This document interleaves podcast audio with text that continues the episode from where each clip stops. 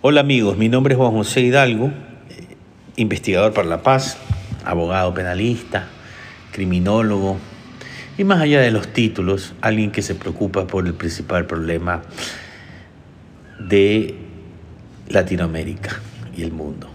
El delito, la pobreza que produce el delito, el desastre psicológico emocional, el desastre eh, estructural que genera el delito el poco desarrollo que genera el crimen y que es la constante desde México hasta la Argentina. Hoy vamos a hablar un poco cómo la impunidad genera violencia. Y ahora pensemos un poco, haciendo una interpretación más holística del concepto de derecho Derecho es un conjunto de normas jurídicas que regulan la vida en la sociedad, pero ¿con qué objetivo?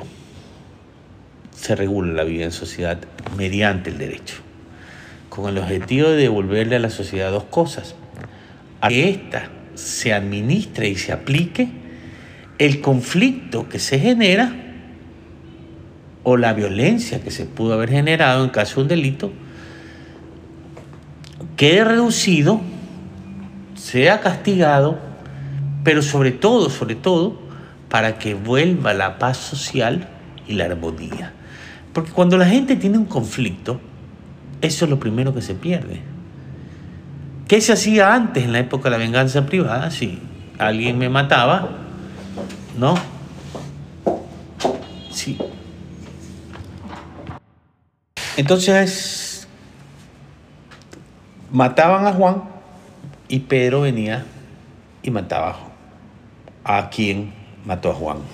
Es decir, y esto generaba más conflicto y más conflicto y más conflicto y este conflicto generaba violencia y más violencia. Y el ser humano creó el derecho a través de diferentes culturas para buscar un modo racional de resolver estos conflictos y devolver la armonía social en la comunidad. ¿Qué pasa cuando este, este principio que es superior al derecho, es decir, el principio de la justicia, no se aplica en, en la sociedad? Bueno, la gente comienza a buscar alternativas a la justicia para resolver sus conflictos. Porque sabe que si va a la justicia no va a poder resolver sus conflictos. Por eso es que yo siempre digo que no es tan verdad que la gente solo se mata por crimen organizado. La gente se mata porque realmente tienen una frustración grande.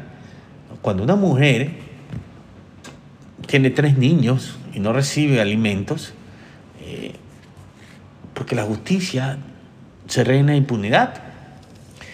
Algún pariente se venga, algún pariente va y busca al alimentante, lo golpea, el alimentante se defiende y si tiene antecedentes y si tiene poco control se terminan hasta matando.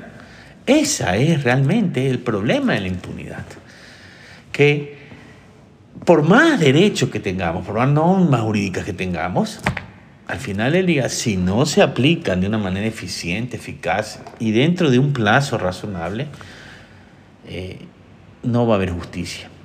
Porque ese es el resultado de la, del camino del derecho. Al no haber justicia, la gente buscará medios alternativos para ejercer su venganza privada.